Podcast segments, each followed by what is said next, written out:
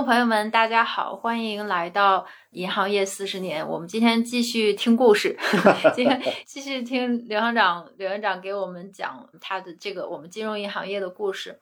就是上一期其实最后我觉得非常有意思，因为当时刘院长讲了，应该是八九十年代，您锻炼的时候还是八八六年，八六年哦，才八六年，那个时候发生了很多有趣的小故事，包括当时的一些市场的情况。然后我们居然还在浙江的某个小县城产生了第一辆 Mini Cooper 的小迷你的汽车，还带动了整个区域的五金的产业。这些历史的故事都特别有意思，谁能想到呢？我是想不到。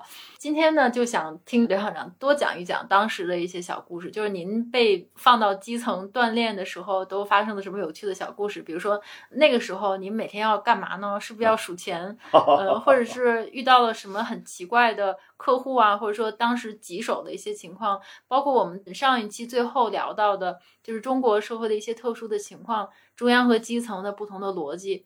然后我们的这个政策和执行的一些扭曲啊，或者说经常会遇到的一些很有挑战的奇怪的情况，然后你有什么更多的小故事给我们分享？实际上，因为你去是挂职嘛，嗯挂职实际上和一般的你直接到那边工作实际上不一样。从当地的员工或当地的领导来讲，你是省分行来的，嗯。而且你是要回去的，嗯。这是一。第二个，你是来挂职锻炼的，嗯。也意味着你以后可能是要提拔起来的，你以后是要哦。当领导的，所以相对来说，人家会对你更尊重一点。对吧嗯。反过来讲呢，就那么像我觉得我当时的两个班子成员，一个行长，另外一个副行长，他们实际上也很照顾你，尽可能不让你为难，嗯因为你以后要回去要提拔的，对吧？嗯那么如果给你为难，造成太多的事情，也影响你的前途，对吧？嗯，那么所以他们当时的人心真好。那对，他也考虑到这个问题的。那也许就是领导也跟他们谈过，对吧？嗯这个他是来锻炼来的，对吧？嗯 所以这个是有，当然也有分工，比如我嗯分管办公室啊什么嗯，那么也要处理一些工作。我讲了，比如说其中一个办公室是我分管的，后来这个办公室主任很开心，说：“哎呀，你给我分管太好了。”什么原因呢？就是他们写稿子，我很少去乱改乱那个，嗯就一般我要什么讲。是一二三四讲得清清楚楚，嗯因为我自己搞过文字工作。嗯第二个呢，也尊重他们写的东西，因为实际上我们，我觉得银行要做的事情就这些。你怎么写，写的再漂亮，还是做这几件事情。嗯你们既然已经写了嘛，那就写了就完了嘛。嗯 所以我也就很少去让他们要改啊改啊，不断的改。实际上嗯，我觉得做文字工作是很辛苦的一件事。嗯那么这个不去管它啊，就然后呢，经常也要下面去调研。我呢也虽然只有一年时间，八六年到八七年，整整一年多一点点的时间。比如说年终结算，那个时候年终又没有电脑的，嗯全是手工啊。呃，要把这个票、表、钱，嗯互相这个数字都要嗯碰拢，所以我也参加这个工作，比如说票据加总啊，打算盘，对吧？嗯呃我发现就慢是慢了一点，我的打算盘加法还是很准的。嗯。这个还可以的。有一次呢，到基层营业所分理处去，一方面去检查工作，去看一看，呃，也去查呃我们的金库，嗯因为那个时候和现在不一样，每一个营业网点都有金库的，哦库房的都有库房的。就是他不是当天把款收上去，我们也会去收，嗯。但是他必须要留一部分，因为那个时候交通很不方便啊，嗯，你不可能是说营业前就送到，有些下去都要几个小时的，从嗯。县城下去要几个小时的，嗯。所以他不可能，所以他当地一定要有个库。嗯。先知行的这一说运钞车，它是定时的到各个地方去，多了收回来，嗯。少了要赶快要补过去，嗯。所以它是这么一个情况，所以我们也去查库，嗯。但是呢，确实有这个问题，我们这个农行包括信用社，我们还有信用社在农行管理的，嗯。你去下面去就发现一个肯定是条件很艰苦，嗯但是你也要收金库，对吧？嗯嗯真还发现过，你金库你如果仔细去发现，好多这个我们一百张一捆的这个钱，嗯然后十捆一叠，我们叫一扎，啊绑在一起的嘛，绑在进去，里面有的是被抽掉过的，或者说有的是抽了半张抽不动了，撕破了都有的，啊那么说明就是有守库人员在监守之道的。啊，那每天这数对得上吗？所以这个就是什么？就是说在手工条件下，他要完全对准账是很不容易的，哦因为它积的时间太长了，哦还有我们在途资金啊什不么都开油的机会？呃，不是，所以他要管理很严，嗯不是说都有啊，嗯就是说会发现有这种情况，然后你要去查，但有的时候因为时间长了，你就很难查。嗯尤其是我们农村嘛，农村金融机构，你人派多了，成本吃不消。另外一个，他们也不安心，以后也会讲到这个问题。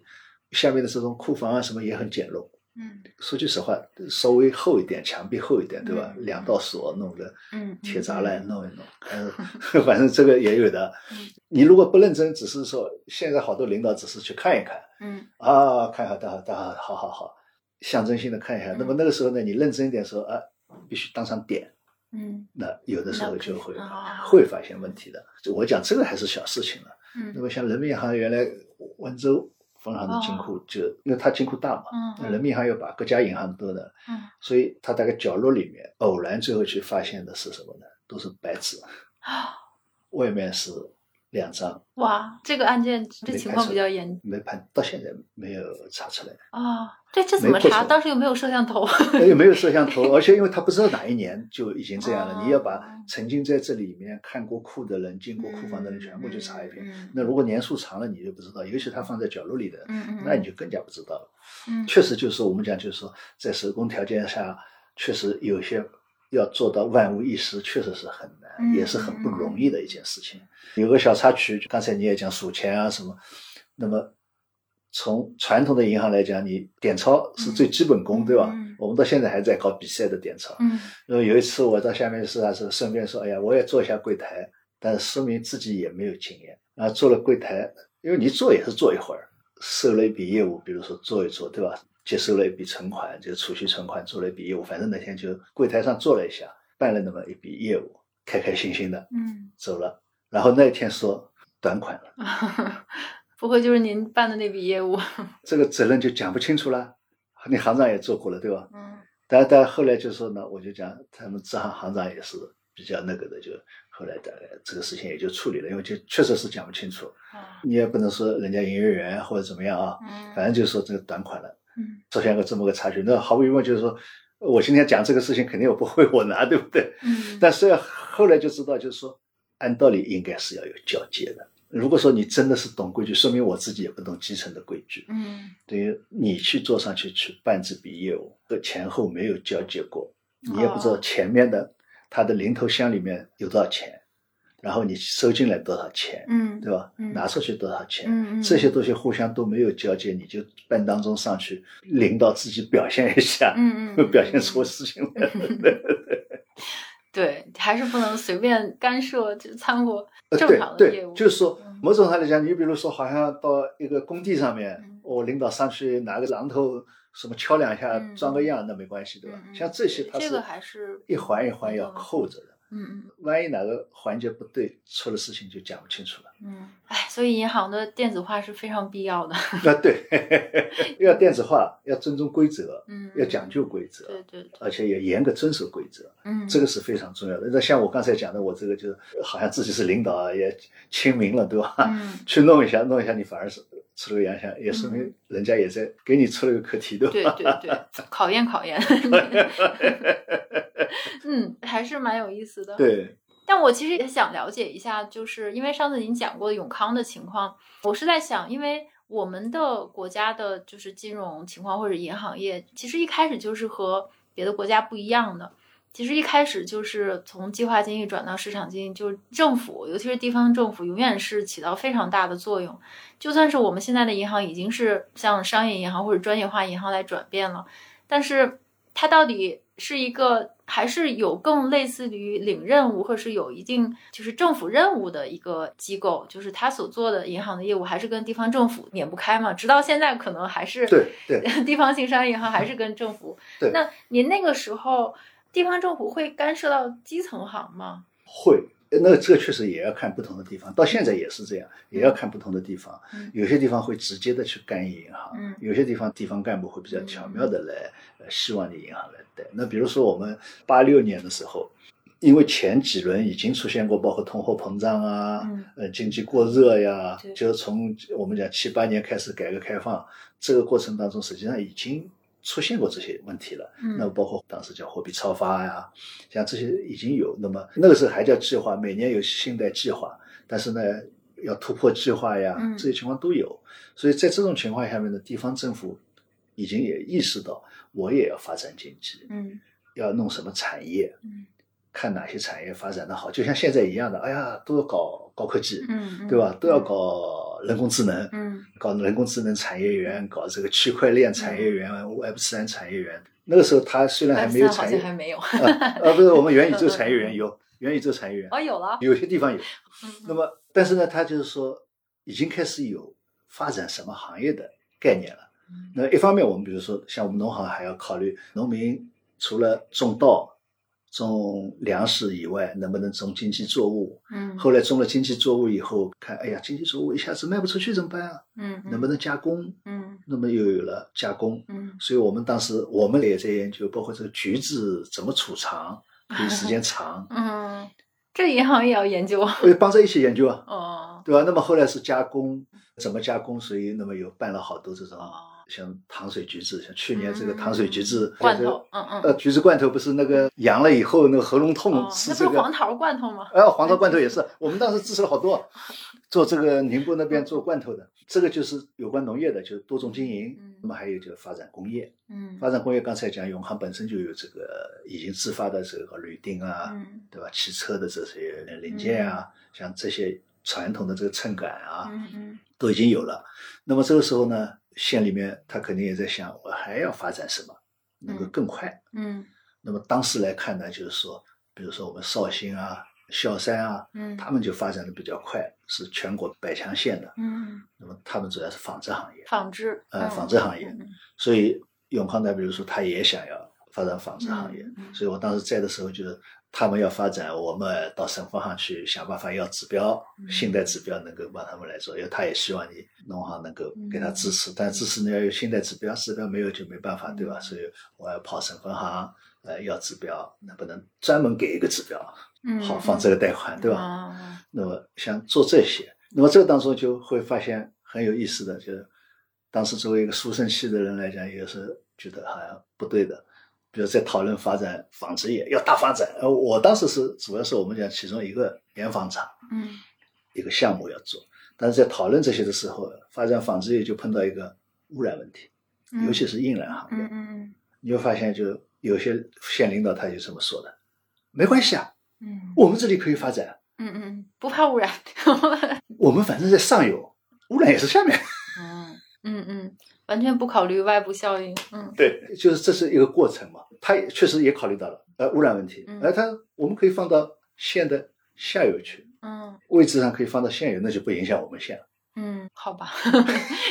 但是实际上我就讲这个，当时我坐在那里听了，就觉得好像是不应该的啊，嗯你怎么好以邻为壑？嗯，但实际上慢慢接触多了以后，实际上这种情况还是很多的。在当时那种年代，大家对这些问题的认识，现在也是这样啊，现在还是自顾呃也可以这么说没什么变化，我觉得。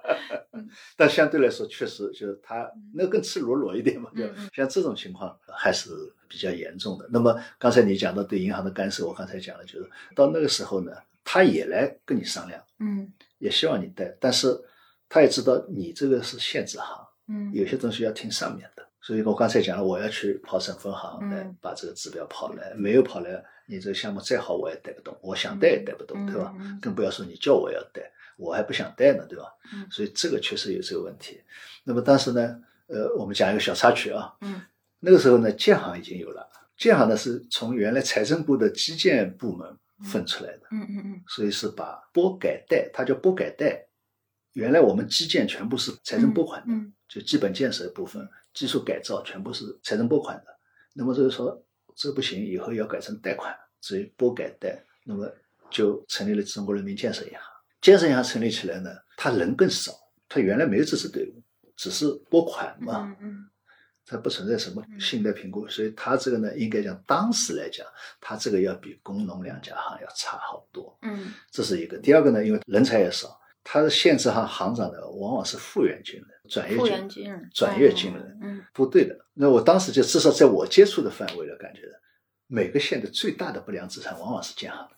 嗯，原因什么？就是因为这样。军人的 作风 对，放了，比如说县长找我们，我们是哦好，我们商量商量，好，我们一定很好的研究嗯啊，我们去向上级汇报。嗯嗯就不想带的话，我们就嗯嗯，也会比较婉转的，对吧？反正嗯他那个是一个经理 是首长，马马上完成任务，今天就完成任务。当然就是后来建行这个改革力度也是非常大，然后也招了很多人，所以他现在是一个某一种上讲，他转型是非常成功的一家银行。嗯，确实是。就刚才听您讲拨改贷，其实就是三个字，但是背后是多大的不同啊！原来拨的动作就是上面给你直接告诉你，就是把款拨给你，呃就给你钱了嘛里就完了，就你完全嗯不需要任何自己内部在对处理的过程。对但是贷可完全不一样。对啊，你弄了以后还要就是还嘛，对吧？虽然说都是给钱的这么一个动作但是拨和贷简直是太不一样了。对对就是贷的复杂程度要很大。对他来讲，就是说他确实本身内部也确实，嗯原来你不能说，就是建行他实际上这方面专家很好的，嗯，建筑技术嗯他非常懂，基建，嗯，对基建他非常懂，他有很多这样的专家，所以因为他拨钱拨给你对不对，他这个很清楚的。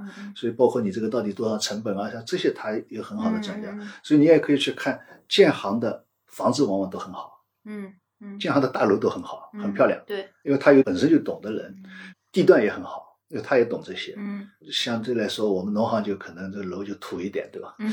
因为我们自己没人，他这有这个特点，但是他因为是有些本来就是一直是搞波为主的，嗯，他这个专家是搞波为主的，他没有这个评估收回的风险的概念，嗯。所以他本身就有这个缺陷。那如果说你这个县长行行长再是一个军人出身的，那就更不一样了。就更当初我就只能说那个时候啊，八十年代的时候嗯有这个现象，或者说我所接触的浙江所接触的这个现象，其他地方不一定是这样，但后面这个肯定是改了很成功的。那么这是一个情况，还有一个情况就是说，虽然我们从七八年开始提出经济建设为中心改革开放，我们是以七八年十一月份的这个十一届三中全会为标志，但实际那个时候是只是提出来，根本没动了。那真正要动起来，等于是要基本上七九八零年开始真正动起来，那到八六年也就那么几年时间。嗯。但这个几年的时间变化是非常快的，嗯。农村的乡镇企业已经是非常热闹了，包括温州啊，像我刚才讲的绍兴啊什么。前两期讲的那个老行长，有的时候跟他出差，他出差，我后来就发现他有个经验，坐在车上好好看这个地方经济好，这个地方乡镇企业好的。我说你怎么看出来？他有烟囱在冒烟，啊，烟囱冒烟的多，那就说明乡镇企业。哦如果纯农村地区，那就没有这些东西了，对吧？嗯，有道理。对吧？就说明就是说，他也看着农村在变化。嗯嗯，他作为一个老农代人员，他也在看着农村在变。原来看出去全是一大片地，嗯嗯那么现在看到有厂房了，有烟囱了，有冒烟了，嗯那他就能够感觉到你这个地方乡镇企业嗯，发展。能看出。变化，对，所以这个是一方面。那么刚才讲那些县政府的思维方式，它也在变，对吧？嗯 害人家不管了，对吧？嗯 这也是一种。实际上还有一个嗯企业，虽然是集体企业、乡镇企业嘛，那个是嗯私营企业，实际上还是、那么只有农业的个体工商户在那里做，做假账已经开始了。啊，那个时候呀，就开始做假账了因为他要想要得到你的贷款，啊，哪怕是乡镇企业也一样，那他就必须说我这个企业有多少好，嗯。那要给你看一个很好的报表。嗯嗯。那么税收他又想少交税，嗯。所以他给财政看的是税务看的是另外一张表，对吧？那么像这个县里领导汇报的，嗯，要汇报的自己成绩好，第三张表，还有一张表，我们人家有四张表，三张表。四张表，他还有自己真正掌握的表，哦，就自己给银行、给政府、给税收收，然后自自己留个账，自己真实的账，对吧？嗯就实际上那个时候已经开始有假账的问题了。我们可以说，从那个时候开始到现在，一直在面对着作假的问题。嗯我们经常下去调研，到下面企业去调研。呃，印象很深的有一次条件差嘛，嗯要么是从县城下去，要么去坐班车、长途车，那是班次很少的嗯。要么就是我们行里面也有汽车，但行里面不像现在车子多，那个时候就两辆车，嗯。还要运钞车也是他。啊，运钞跟运人是一辆车，对呀、所以呢，就是说，有的时候如果有空，那么我作为行长还有机会坐车下去。哦。这个车转不过来，你行长都没有机会坐。嗯。那么其他人一般下去都自行车。哦，所以有一次我也是自有行车，画面感，自行车。嗯，但是问题你骑几十公里啊，要到下面去调研去。那我有一次也是跟着和两个年纪轻的一起到比较远的一个乡里面去调研去，骑自行车那边。然后后来说，哎呀，这个账好像总是不对。后来我突然想起来，我当时在上海那个实习的时候，那个时候叫人民银行，实际上就是它的工商信贷部门。实习的时候，那个解放前就是这个银行的跑街的这个老信贷员就跟我讲，他到企业去，嗯要做到作为我们搞信贷的，要这个企业什么人都认识，嗯，从厂长到财务哦到看门嗯嗯到守仓库的到扫地的嗯嗯嗯都要认识。不干嘛？他就可以了解各种情况。嗯嗯嗯这个厂长跟你讲的一定是他都是好的嗯，，对对，财务呢也一定是跟你讲好的，嗯但是你可以到仓库去看去，嗯他的仓库库存是不是和他的账上是一样的？嗯真实的库存。那么库存里面，我们原来实际上现在的库存，财会会计科目里面只讲库存，嗯。那个时候实际上反而是细的，是原材料、嗯。再产品、嗯产成品分三个，嗯。是分开来的，嗯，所以要把这三个弄清楚。所以车间里面也要去看，那才能看它整个库存是怎么个情况，嗯整个库存到底对不对，包括也要听听这种开门的啊这一段时间这个货的进出啊，嗯货的进出情况啊，嗯对吧？所以那天我也想到这个，我说我们这次也翻他的仓库，哦，人家让你翻吗？那没有你说要翻他，那个时候没办法的，哦是吗这呃，那哦你银行说要翻，那他只能翻的，因为我查账嘛，对吧？嗯哎呀，那一天幸亏大家还年轻嘛，嗯呃，一个下午弄了以后 满身大汗，他们是做什么的？纺织的？我忘记了那个是什么厂，反正就，嗯但是呢，后来就是我带去那家小小青年，包括一个鼓掌，感受很深，他从来没干过。嗯 哦，他说你还有这么一套的，实际上我也是有这么一个印象啊，弄了弄，搞清楚这个厂的这个账到底怎么回事，嗯，那么也算是一个收获吧。嗯就是说，结果是做了假账，这肯定有假嘛，哦，对不上，嗯呃，对，有对不上的嘛。那么当然就是说，也算是这个到一线去这么弄了一下。嗯然后那天因为这样弄的时间长了嘛，最后要回嗯回已经是晚上了，没路灯的，嗯，就野外公路啊。而且又不是像现在水泥路、柏油路，都是个石子路，踢里踏踢里踏，骑着自行车要跳的。结果正好我们骑自行车，其实人家一辆拖拉机在后面，啊，我们就是不给他让路，就在他前面骑。但是呢，骑的速度就要快，因为他要想要超过你为什么呢？要要他的灯光，哦，看不到，要他的灯光，这么一直，哎呀，到拖拉机一气之下回到把把灯关了，对，现在想想，人家哪里想到你前面还是个行长在那里？有意思，看到两个骑自哦，行车幸亏还是还是夏天，等到回到县城，满身是灰啊！嗯，有意思。现在完全想象不到现在的银行 会这么做。这个我就刚才讲，就是说比较有意思的就是说，你到一线去去这样去做，和你在省分行的机关里嗯是不一样的，想象也是不一样。那么这里面又牵涉到一个就是具体的经营管理。嗯实际上我前面讲到的，就在人情社会，不是简单的你用一个制度啊什么就可以解决的。这里面又牵到一个管理，就是什么呢？就是为什么我们这样的管理老是觉得什么无效啊，或者我们老是自己说自己不好嘛，对吧？嗯原因在哪里？有一次回上海，那个时候还是绿皮火车，从杭州到上海要四个小时，哦，那么就哦硬坐坐在那里对吧？嗯那天坐在边上是一个，因为你要坐那么长时间，往往就会和边上的人聊天，嗯嗯，不认识的反正聊，对吧？嗯边上一个台湾佬，哦，台湾人到这边来办企业，合资企业，那个时候已经开始有合资企业了嘛。嗯对，八几年呃，八六年台企已经过来呃，了。八六八七年嘛，台企已经开始过来做合资，因为最早的合资企业主要就是香港、台湾嘛，嗯嗯还有华侨嘛，嗯真正的老外相对还少一些，对吧？那么就开始聊了，讲到企业管理啊什么。当时台湾人觉得他自高气扬，嗯你们穷嘛，然后他就说：“哎呀，你们这些企业管理太差了，经营管理太差了，效率一点都没有。”嗯呃，如果说我管的话，就是你们这个怎么样怎么样，就是反正就你们管的差，他管的好。他讲完了，我就说，我说你讲的都有道理，你的企业管理的好，我也看了这个外资企业啊。但是呢，我说我可以跟你这么跟你讲，可能我到你这边管，我比你管的还好。他朝我看看，我也说，但是你到我这边来，你肯定管不好。不要说比我管的好不好，而是说你肯定管不好。嗯他说为什么？我说为什么？我说蛮简单的啊，我说你要管好你的员工，管好你的企业，嗯你只要管你的员工在你这里上班的八个小时，嗯，对，这八个小时他做到你要求做的就可以了。嗯他是啊，我说你知道我要管什么？他你要管什么？嗯哼哼，我说我要管我员工，不仅是八个小时之内要符合我的要求，嗯我要管他二十四小时，不仅是他的二十四小时，甚至于他家里嗯，老婆孩子，怎么解？让让全家一起九九六吗？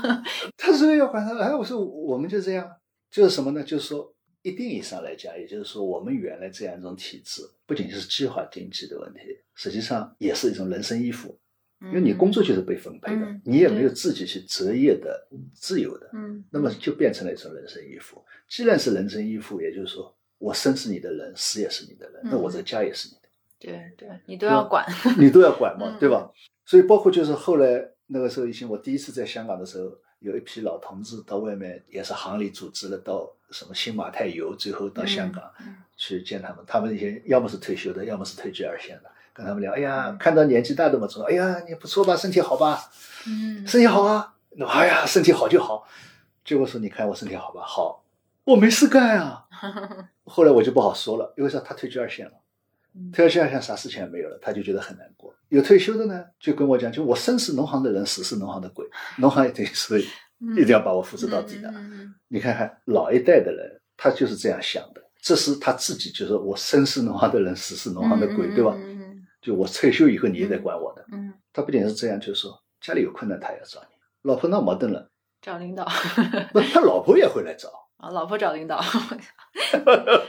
你包括就是我们以前讲还有企业办社会，嗯，所以你看大一点的企业，不仅是有食堂的问题，嗯就有自己的幼儿园。嗯，对对对，三产，这不算三产。这不是就自己的幼儿园，嗯嗯嗯，对吧？要像大庆这种大企业，它干脆就整个就是社会了。对，不仅有幼儿园、有学校、嗯有医院国企，就是一个小社会。对，它就是一个小社会，所以它是这么一种状态。嗯那么你比如说我在永康当副行长，有一次就挺有意思的，正好是行长和副行长都不在，开会去了，省里面开会啊或者怎么样都不在。对，那天在班级里面就我一个人，晚上接到电话，那个时候还没有什么每个房间有电话没有的，那我们的宿舍下面有一个电话，人家接了以后说，马上喊我嗯说。哪个哪个营业所的谁谁谁老婆吵起来了，在那边已经拿菜刀了，哦，打起来了，要得赶快得去。这个行长也得管。对啊，这赶快劝劝他们呀、那得赶快起床，嗯然后太远了，半夜里面，对吧哦？让你赶快叫人去把驾驶员的家里面嗯当当当奔过去，等于驾驶员敲门，嗯驾驶员叫起来，然后车子开出来，让他再去嗯，到那边再去劝啊弄啊，反正天哪，这些事情都得干 这不。是应该是居委会的活吗？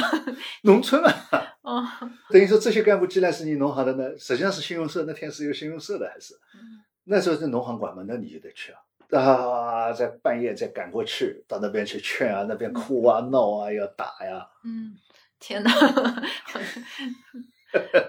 就是，我就讲，就是什么呢？就是说，我们原来这样一种管理体制，嗯你这个可能是到基层会更突出，像这种情况。嗯那么像这种管理，所以我就跟那个台湾人，这个台湾人一听听了以后，他也傻掉了，嗯，那他是管不了的。对啊，所以我说这个管理方式实际上是有问题的，但不是管理方式有问题，而是说这个体制机制是有问题的。嗯你这样一种企业你，确实是很难去做好的，而且这种情况我后来还碰到过。那么刚才讲是在限制行，它有这个，实际上你即使是到上面也会有这个。后来呢，讲笑话啊嗯，就后来到香港，我们以后讲香港也会讲到，我们去了以后说，哎呀，我们要辞退人，嗯要给表现不好的人要减薪，更差的要辞退。那天就商量要辞退人，但是呢，我们有一个原来青岛的行长，他就提出来了，他会不会闹事啊？啊，香港，他会不会闹事啊？我说怎么了？他说这个东西我们以前都碰到过了，就你要把他开除了，他一家都跑到你家里来了，他就你不跟他解决问题，他就在你这里他不走啊，困了就在你这里就躺在地板上就睡了，这个是算是软的，激烈的那真的也是拿着菜刀上门的。嗯所以到香港了，他还带着这样的阴影。但是后来我说不会，我说人家没空跟你闹这个事，人家赶快找工作都来不及。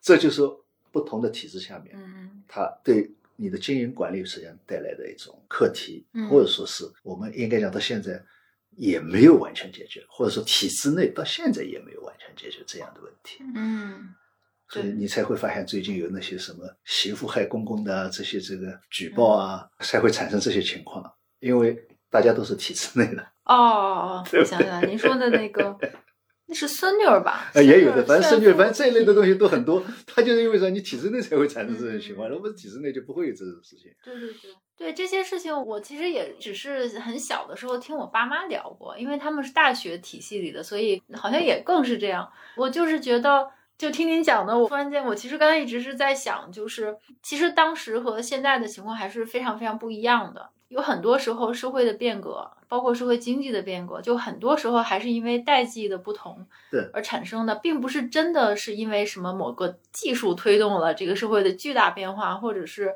某些政治方面的一些巨大变化、政治科技巨大变化引起的社会的变化。我觉得更多还是代际的不同，就是因为代际的变化，因为你要有一个新生代，然后新生代呢，它慢慢成为社会的中坚力量，它一个是需要。创新或者是改革，另外一个他有完全不同的理解，就是他理解这个社会的世界观和价值观是跟上一代人完全不一样的。那在这种情况下，整个社会就会随着他们而变化。就我老说那本书叫《第四转折》，它其实也是在说经济周期、政治周期，但它就是不是从理论上或者是技术的角度，它就是说就是人变了，就是人换了一茬。那人换了一茬，你就按照这三十年为一周期。九十年为一个半周期的这个轮回来看，其实你仔细看，就是这个一代人跟一代人的性格完全不同。刚才你讲的那个，其实也是体制造成的。但是你如果说体制造成，是不是也可以回溯到当年那一代人的性格，或者那一代人面临的一些国内或者国际的情况，来造就了他们这样的性格？我觉得都是相关的。然后我就想起最近也跟您有讨论过嘛，就是这个代际之争。对。可能也是有一些不理解的问题，比如说，我就、因为我们现在也经常看到很多一些政治上的变动嘛，我想我刚入行的时候也是有机会接触到很多政府的领导，嗯，我就是也会听到很多的故事，就是政府官员他多么多么的心思缜密，就是把自己的仕途都规划的非常非常好，就是他每走一步都是想到五十年之后的事情，我跟谁结交，然后我该怎么做，我该靠近哪位领导，然后我该怎么表现我自己，就简直是规划的太厉害。我觉得有这股劲儿，把它放到工作上，我们 那经济一定发展，就是这个跑题了。所以我的意思就是说，我就一直不理解，如果以现在年轻人，当然我不年轻了，我再往下面的一些年轻人的想法，就觉得特别不可理解。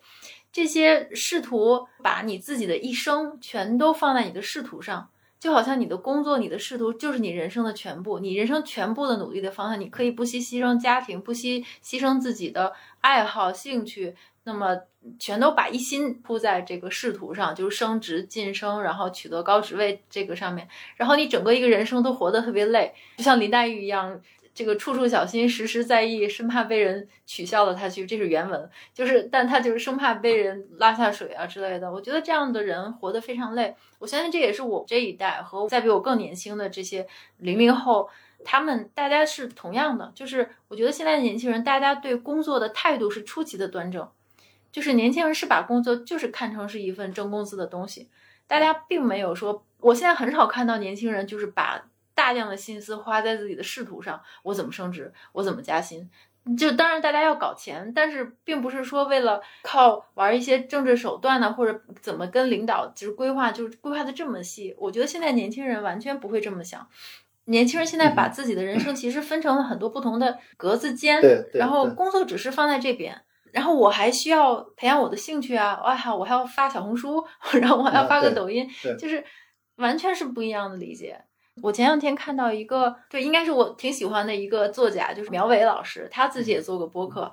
他那天 他请了一个就是做新东方留学的，但是以前是做新东方留学，然后后来就辞职了，自己去做，也是出国留学的顾问。然后他采访他，他们做了一期播客。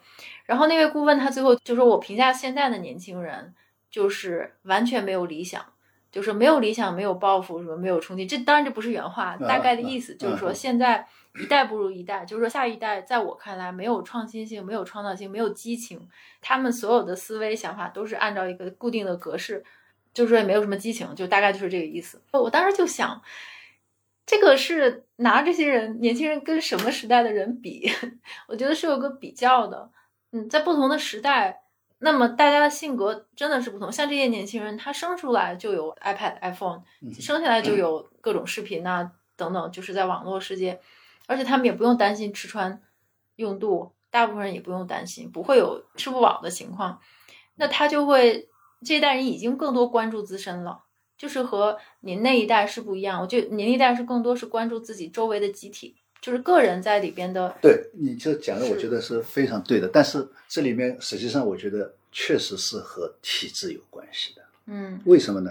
所以你刚才讲的那个人的对年轻人的评价，他是因为他那一代人来看问题，嗯，就是说在原来那个体制下面，或者说我们讲所谓的体制内的这个角度来讲啊，因为在那个年代，我前面在讲最初的时候讲到农场的时候，实际上已经有年轻人实际上都一样的，嗯，比如我。自己，我的读书过程就是整个文革过程。我是六六年开始上小学，嗯，中学毕业七六年，然后下乡，所以我整个中学、小学就是文革。但是呢，不管怎么说，因为自己的家庭原因和自己的兴趣原因，也看了很多课外的书，对吧？所以呢，也是希望着自己能走自己喜欢的路，也有各种各样的理想，那么包括爱好。但是你一旦被分配以后，进入到这题，比如说到农场，看到很多不合理的东西，对吧？食堂也不好。嗯，我认为一个食堂可以怎么做怎么做。嗯，然后真的你去深入去分析以后，你发现啥也做不了。嗯，为什么？这体制就规定你只能这个人做。啊，对对对对。一旦这样以后呢，你包括就我刚才为什么讲，就是说这个企业管理的问题，不是说我要管你二十四小时，实际上是这个体制决定了，他二十四小时都必须在我这里。啊，对你没有。出去的自由，你没有谋生。就那个时候，就是你如果说是在这个，那么然后呢，在体制内呢，你这个台阶就是很清楚的台阶。嗯，所以就所谓的理想，就刚才那位讲的所谓的理想，嗯，崇高的理想，因为他这个目标是很清楚的。那个时候来讲，比如说你如果说是不在这个体制内，那么做农民，那么农民毫无疑问每天脸朝黄土，嗯，背朝天，嗯，然后挣工分，工分最后就是说吃饱肚子。嗯，大致上有衣服穿，嗯，没有多余的。包括我们讲，后来有些地方闹灾啊，什么出去讨饭还得有介绍信，丐帮出介绍信是吧？住旅馆要有介绍信。假如说我们讲在城里面，城里面你如果说我们以前讲，除了国有企业以外，还有集体企业，集体企业分大集体、小集体。嗯，小集体是所谓的理论生产组，就像社区里面的小集体这种，大概是八毛钱一天，你就干那些事情。那么也就是说。当然也有不工作的，嗯，不工作的那就吃家里的，就是你不可能只有这些选择了。呃，你没有这个选择。那么再比如说，我们即使到我们九十年代已经开始市场经济了，那个时候房改还没有的时候，嗯，你几乎没有机会说自己去买一套房子，嗯，因为没有商品房，嗯嗯，结婚怎么办？要么原来家里还有房子，有多余那么一间，嗯，所以兄弟姐妹要争房子。就是这个原因，那要么就是说你这个单位有房子分，否则就没房子分。也就是说你的住宿，你要结婚，实际上都介于你的单位，包括结婚介绍信还得单位开。所以这是一个体制决定了，你就是说你就这一个通道，其他通道你几乎就是说不是说活不下去，也就是说只能那样活着。对对对对，都比较固定了，嗯，就只能那样活着，就不存在所谓的你的理想，所谓的理想只能在这个通道里面去实现。哎，就是真的是变化太大。就是你那个时候是大家有个固定的通道，在通道里边是安全的，通道外面是不安全的。但是再过了十几年，就完全变了，在通道外面是机会更多的，在通道里面是一眼望到头的，反而就是这样。对对对，就是这个就像现在股市看银行，对，银行资本金有多少，也就这么点利润了。对对对，确实是，确实是。但现在是不是又回到了？我觉得这个趋势是不是它会轮回的？就是在您那个时候呢，是大家喜欢在，也不说喜欢吧，反正就只有体制里一种选择，你才能往上走，你的生活才能变得更好。对对。然后再过了十几年，改革开放之后的那几十年，直到前几年为止，五六年前为止，那么还是一个你在体制外，你的机会更多，你的生活会更好，你赚更多的钱。体制内反而是一眼望到头。那么现在呢？我怎么觉得现在大家都急着回到体制内？不，体制外不安全了。实际上，这个不确定性是两面的。嗯，就不确定性意味着可能好，可能不好。那么就是说，你刚才讲的这个几年前体制内这个确定性还是比较明确的，嗯，就这个确定性还是基本的，体制外的确定性是没有的。但是呢，因为经济在向上走，你会发现它的机会肯定大于失败。那么所以呢，就感觉是体制外的机会更多。实际上还是一个不确定性。但是呢，你现在呢，同样的体制内的机会呢是看得清楚的，嗯还是跟原来一样。但是呢，体制外的这个不确定性呢，某种程度来讲，就是说盲区部分更大了。那么，所以呢，大家现在就觉得，就是说对这个不确定性，就是说对机会的负面的看法更多。原来是对机会的正面看法更多。嗯，我觉得是应该是区别是在这个地方。那么到哪一天，我们的经济又重新启动了，嗯可能大家又看到了体制外的不确定性当中光明的一面，看得更多了。对政府可能是这个。是的，是的，经常是这样的。我想起来，香港，因为前一段时间所谓的这个区块链的产业，就是那些我们这个讲到银行体系外，这个时光机 再往后做三十年，我们来到现在。那么现在呢，就可能是一个，如果是说金融行业，就是正规金融体系内和正规金融体系外，我们就看，我就是从这个角度，香港的市场看，就是也是完全符合您刚才的说法，就是在市场特别好的时候，流动性特别强的时候，正规金融体系外的机会非常大，就像您刚才说的股市看银行是一样的。对对。那么那个时候呢，就香港会有很多的 banker 跑出去加入这个 虚拟货币交易所啊，那个什么虚拟货币基金呐、你可以经常看，而且这些人还喜欢官宣，对就是说什么汇丰某某什么总裁加入我呃们交易所，然后就那个时候就是这样蓬勃发展。但现在就都回去了，就是真的这些人就都回去了，就因为我有很多朋友嘛嗯都是这样的然后一段时间不联系，问你现在哪儿呢？啊，我现在在摩根大通，我我说你怎么又回去了？就我在海通，我在什么，大家就都回去了。就又回到了传统金融体系内，所谓的当时批判的很厉害，就嗯金融体系就这么回事了。没有什么创新性了，就是真的是，但但是就是说，应该讲就是这是还是两个不同的形态，也就是我刚才讲的那个计划经济体制下的那个体制内、体制外，实际上是你也可以说是体制内的不确定性反而大。为什么？嗯因为你是有台阶的，对，看得到台阶，这是确定的嗯。但是你能不能到那个台阶，要看你的努力的。但是体制外等于说是基本上不用看的，种地就是种地，嗯每年就是这么几亩地，几亩地就产这么点粮，你也就拿点这点工分，嗯，拿这点工分 也就分这点东西，对对吧？没有什么空间。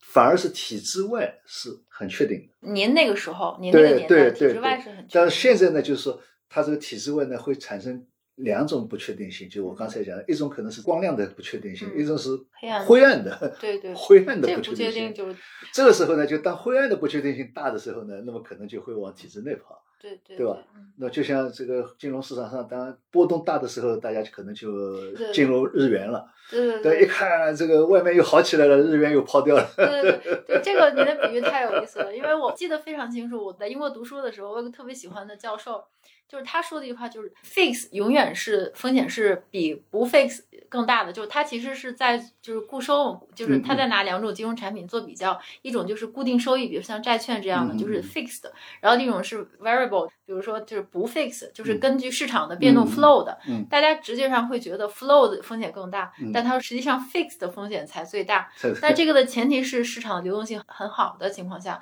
因为你外面有无限可能啊，有嗯波动你才有机会嘛。对对对。对。然后，但是你 fix 你就 fix 了，只要利率一变，你就你就对对 fix 掉了对。对对对对。然后我就记得他说的这句话，我觉得跟人生还是挺像的，就是一样的。对对对，好啊，那今天跟刘姐 聊得非常开心，我们就听到了很多小故事，然后也聊开了，嗯聊到了人生。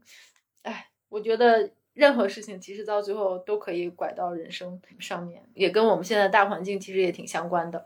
嗯，好，那我们今天的故事就讲到这里。好的好的，期待跟刘行长下一次继续来好的讲故事。好的好，好，好，谢谢大家刘行长，，谢谢大家，谢谢谢好谢小黄，拜拜。拜。